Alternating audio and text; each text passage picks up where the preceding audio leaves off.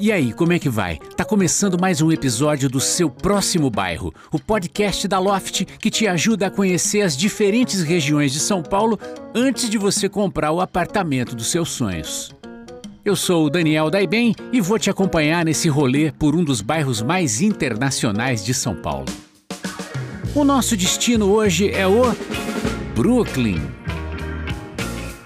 A gente convida você a conhecer esse bairro nobre, centenário, que nasceu no período modernista e que teve o seu primeiro grande crescimento após a Primeira Guerra.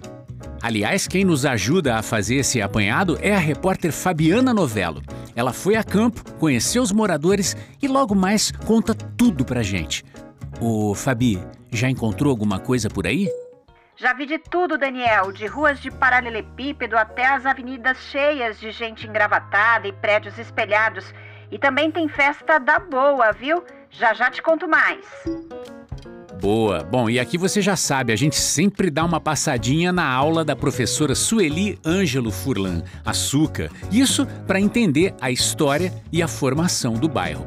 Ela é geógrafa, bióloga, professora da USP e uma super conhecedora de São Paulo. E aí, será que já dá para dar uma espiadinha aí no que ela tem de curiosidade sobre a formação do Brooklyn? O Brooklyn passou e ainda passa por muitas transformações. Para entender tudo, a gente tem que voltar lá atrás, observando a presença dos imigrantes e acompanhar até o desenvolvimento empresarial de São Paulo. Tem que prestar muita atenção para conseguir acompanhar. Pode deixar, Suga, daqui a pouco a gente se fala novamente. Ah, e para quem quer morar no Brooklyn, no final tem dicas preciosas de quem conhece tudo sobre os imóveis disponíveis na área. A equipe da Loft vai trazer o perfil dos apartamentos mais procurados, os preços, os bairros parecidos. Vambora? Para começar, um retrato do bairro. Raio X. Nome do bairro: Brooklyn. Localização: Zona Sul de São Paulo está rodeado pelas avenidas dos Bandeirantes, Vereador José Diniz, Washington Luiz, Professor Vicente Hall e Luiz Carlos Berrini. Área: o antigo Brooklyn Paulista, como o bairro era conhecido, se dividiu em dois: o Brooklyn Velho, que pertence ao distrito de Campo Belo, e o Brooklyn Novo, ao distrito do Itaim Bibi. População: 161 mil habitantes, somando os dois distritos, segundo a prefeitura. Idade média: a maior concentração está na população entre 30 e 34 anos. Renda: Segundo a Rede Nossa São Paulo, a renda média familiar mensal nesses distritos é de R$ 7.980, quase o dobro da média da cidade. Eu aproveitei a lista de avenidas que a Fabi citou para abrir o mapa e a gente já se localizar aqui. Siga na rua Michigan por 400 metros, depois vire à esquerda na rua Califórnia. É, peraí, acho que tem alguma coisa errada. Recalculando rota. Será que eu tô no lugar certo? Trânsito reportado à frente entre a rua Flórida e a rua Los Angeles. Tá aí uma boa pergunta para nossa aula de hoje. Origem do bairro. A professora Suca, que conhece tudo da cidade, com certeza vai saber me ajudar nessa. Suca, como é que eu faço para voltar para São Paulo? Nesse caso é preciso voltar no tempo para entender, Daniel. Parece que a gente está nos Estados Unidos vem desse mapa, né? Mas isso tem uma explicação. O Brooklyn paulista é um bairro formado por dois tempos da história. O primeiro tempo, que é esse que fica mais na parte ligada aí à Avenida Santo Amaro, a vereador José Diniz, é chamado Brooklyn Velho. É um loteamento mais antigo, loteamento residencial, é um bairro de classe média, hoje até considerado de média alta, porque são lotes grandes, mais arborizado, e é onde está a migração alemã, que caracteriza tanto essa parte do Brooklyn paulista chamada Brooklyn Velho. O Brooklyn Novo tem uma história bem diferente. Ele foi criado a partir da compra de terrenos da antiga companhia Light, que tinha várias propriedades ao longo das margens do Rio Pinheiros e que também desenvolvia negócios de imobiliários. Além de produzir energia, ela também tinha um braço ligado a negócios imobiliários. Ela acabou, a ideia da, da companhia foi dar nomes uh, às ruas é, homenageando os Estados Unidos, Michigan, Texas, Miami, Nova York, Indiana e tantas outras. Essas histórias precisam ser contadas porque os nomes ficam, mas a história nem sempre é conhecida. Nos anos 1960, o bairro cresceu e foi ganhando a cara dos edifícios luxuosos de empresas e corporações multinacionais. O Brooklyn Novo, que é onde está talvez aí a marca na paisagem, sejam essas grandes obras modernistas, por exemplo, como o World Trade Center de São Paulo, o edifício Mandarim, o Centro Empresarial das Nações Unidas e os shoppings ali próximos, né, ali da região.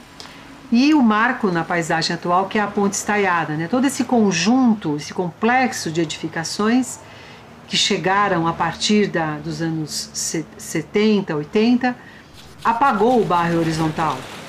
Quando a companhia Light precisou fazer a drenagem das várzeas, que eram muito inundáveis e dificultava tanto a obra de retificação, como também a Light era uma empresa imobiliária, ela fez um desvio dos canais para tirar um pouco da água e esse desvio foi colocado numa outra porção, que era um canal também, que hoje é a Avenida Carlos Berrini. Essa forma de você esconder os rios no Brooklyn levou a gente ter uma cidade com muitos riscos. E esse dreno do Brooklyn implantado em 1970, que hoje são as pistas da Berrini, também é uma área inundável. Vez ou outra a gente ouve as histórias de como tem que bombear água, inclusive das garagens dos prédios. Aí vem a outra transformação do Brooklyn.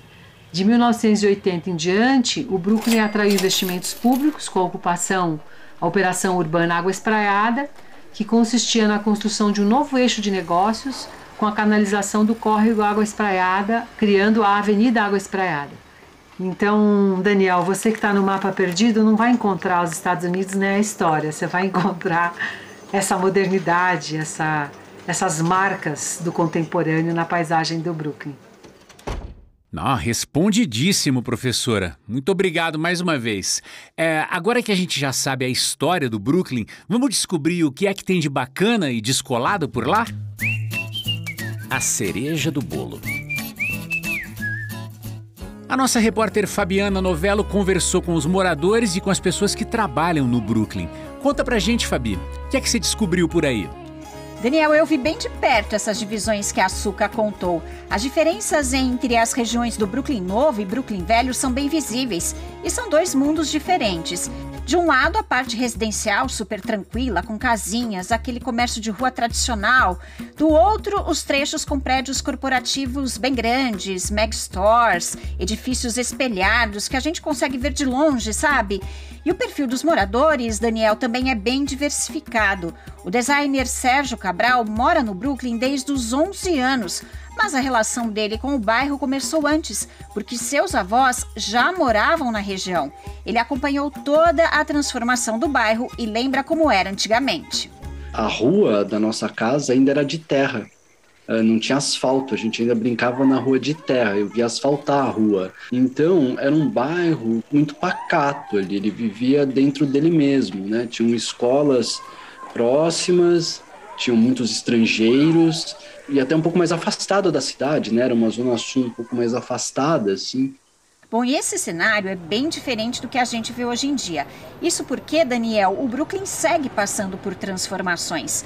As construções das avenidas Engenheiro Luiz Carlos Berrini e a jornalista Roberto Marinho, por exemplo, influenciaram nessa mudança, assim como a chegada do metrô. Além de novos condomínios de casas, prédios residenciais e edifícios corporativos, a gente ainda encontra ruas de paralelepípedo e lugares bem tranquilos, principalmente quando a gente compara com outros bairros mais centrais, sabe? Essa tranquilidade é o que o Sérgio mais gosta. E é um bairro mais afastado, ele não é um bairro de transição, ele não é um bairro que você cruza ele para ir para outros bairros, então acaba sendo um bairro mais tranquilo. Tem uma rua próximo que é a La Place, que nas partes da manhã e nos finais de semana ela fica praticamente uma rua tomada por pessoas andando de bicicleta, a pé, correndo, né, com filhos e família. Já a professora Renata Blecher mora há quase cinco anos no Brooklyn e na parte mais movimentada. Ela nos conta o que mais gosta no bairro ele é um bairro arborizado, um bairro tranquilo, mas ao mesmo tempo ele tem bastante comércio. Então, tudo que eu preciso fazer, eu consigo ir a pé na rua e eu acho tudo a pé, não preciso ficar pegando carro. Tem padarias, tem sorveterias, tem supermercados, drogarias, tem de tudo. Então é, é, é, um bairro assim que é gostoso de se andar, por exemplo, eu gosto muito de andar com meu cachorro, com os meus filhos pela rua, mas ao mesmo tempo, se eu preciso de alguma coisa, eu tenho assim rápido na mão, entendeu? Fácil na mão. E Daniel, a área verde é um diferencial do bairro. Além das ruas serem arborizadas, a região também tem muitas opções de praças. E o Bosque do Brooklyn, que tem uma área de 7.600 mil metros quadrados. Ah, é uma delícia esse pedaço aí, né, Fabi? E falando nisso, lá no começo, a professora Suca comentou com a gente sobre a presença alemã na formação do bairro. A culinária alemã ainda está presente aí no Brooklyn? Está sim, Daniel. E um bom exemplo é a choperia e restaurante Zur Altenmille, que existe há 41 anos. Além dos pratos da culinária alemã, como o Eisbein, o chucrute e as salsichas, a variedade de chopp é maravilhosa. O Carlos Reisheing é um dos donos e fala sobre o clima do estabelecimento. Tanto que aqui é uma taberna, parece aquelas tabernas da Alemanha de antigamente. Nas regiões antigas da Alemanha, né, das cidades, nas partes antigas das cidades, você vê muitos locais ainda parecidos com o nosso aqui. Mobília toda preparada por nós, são móveis rústicos, cadeiras de couro, tem muita madeira, Agora, Fabi, falando em tradição, eu sei que o Brooklyn recebe anualmente a Brooklyn Fest. Conta pra gente como é que é esse festival.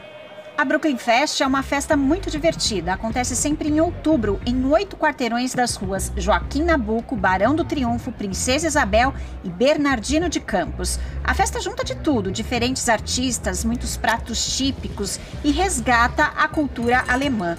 A organizadora do evento, Márcia Dijanikian, conta um pouco mais pra gente.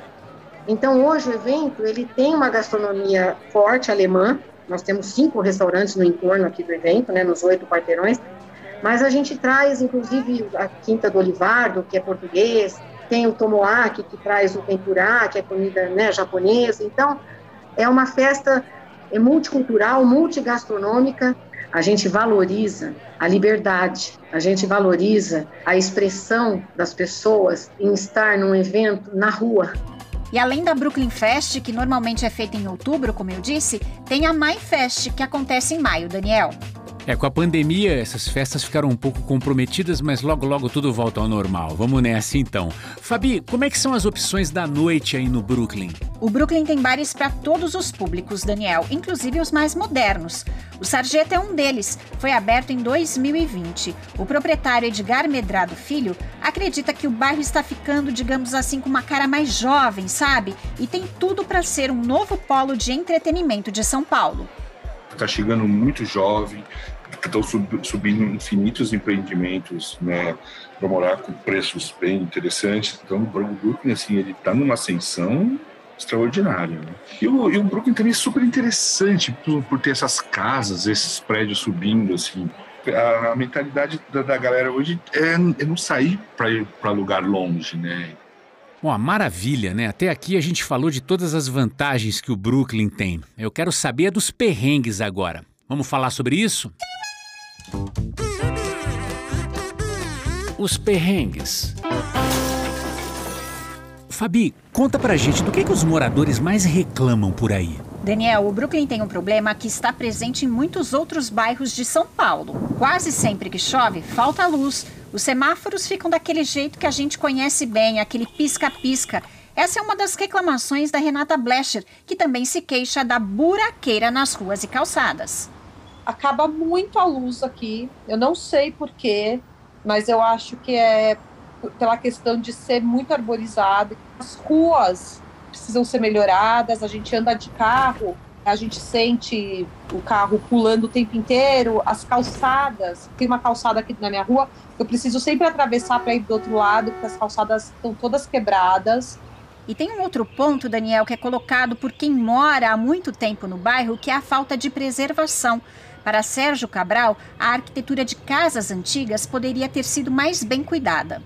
Casas que tinham uma identidade desses alemães, desses americanos, desses suíços, que tinham uma característica, que eram casas que tinham uma, uma, certa personalidade, que tinham um histórico, que contavam uma história do bairro, hoje são demolidas e se constrói uma caixa de fósforo com vidro sem nenhuma identidade. Ao meu ver, isso é negativo, porém, eu tenho plena convicção de que eu sou minoria nesse pensamento.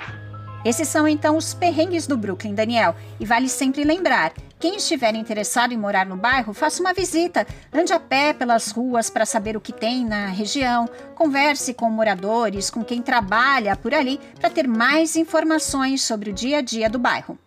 Boa, Fabi. Bom, agora é hora da gente saber o que é que a Loft tem disponível no Brooklyn. Dicas da Loft. Fabi, quais dicas a Loft preparou pra gente hoje? Vamos lá, Daniel. Eu conversei com a Andressa Carrasqueira, que é líder de operações de plataforma, e ela disse que a Loft tem hoje mais de 270 imóveis disponíveis no Brooklyn. Tem desde apartamentos pequenos, com um quarto, até maiores, com três dormitórios. No Brooklyn, a gente tem imóveis aí de um pouco menos do que 100 metros quadrados, tendo busca, até em torno de 150 metros quadrados. Tem imóveis de um quarto, por exemplo, que tem procura, de dois e três quartos também. Uma concentração aí maior no ponto intermediário, que são dois quartos. O valor médio tem em torno de 10 mil reais por metro quadrado. É, então, fazendo a conta aí um pouco média, a gente está falando de um imóvel em torno de 1 milhão, 1 milhão e 200. Imóveis menores você vai encontrar aí em torno de 800 mil reais também, considerando que a gente tem imóveis aí de um quarto. Quando a gente olha o volume de imóveis que tem varanda declarada, a gente tem o maior percentual dentro dos bairros aqui da Loft, 17% de imóveis com essa informação de varanda declarada. Eu acredito que também acontece no Brooklyn de ter mais imóveis, prédios novos, então isso facilita ter também essa, esse benefício da varanda. E com relação à vista, a gente só tem 4% dos imóveis declarados com vista desimpedida. É um volume baixo em comparação aos demais, mas é uma informação que o anunciante pode colocar ou não, é, mas a gente sabe que valoriza o imóvel. A Andressa também nos contou quais são os outros bairros que as pessoas que procuram o Brooklyn podem se interessar. Quem mora no Brooklyn pode acabar optando também por morar ali no Campo Belo ou então na Vila Olímpia. São também bairros e regiões parecidas que têm as mesmas características em termos de vida. A Andressa também ressaltou que a Loft compra imóveis no Brooklyn. Quem tiver interesse em vender é só entrar no site e se cadastrar. O imóvel será avaliado e, se estiver dentro das características que a Loft busca, será feita uma oferta. E, se for o caso, a Loft também fará pequenas reformas para depois vendê-lo. Daniel. Maravilha, Fabi. Obrigado mais uma vez. Pô, esse programa aqui eu, eu faço o programa, mas eu aprendo também. Bom, é o seguinte: esse foi o seu próximo bairro no Brooklyn. Se você mora no bairro e quer dar alguma dica ou compartilhar alguma informação importante, entre nas redes sociais da Loft e deixe o seu comentário usando a hashtag Seu Próximo Bairro Brooklyn. Seu Próximo Bairro é um oferecimento da Loft com realização da Quero Ouvir Podcasts. A apresentação é minha, Daniel Daiden e da Fabiana Novello. Na edição, Sônia Mansky. A edição geral é da Natália Mota. No desenho sonoro, Henrique Coelho. Que bairro você quer ouvir por aqui? Conta pra gente lá nas redes sociais da Loft e até o próximo episódio. Valeu!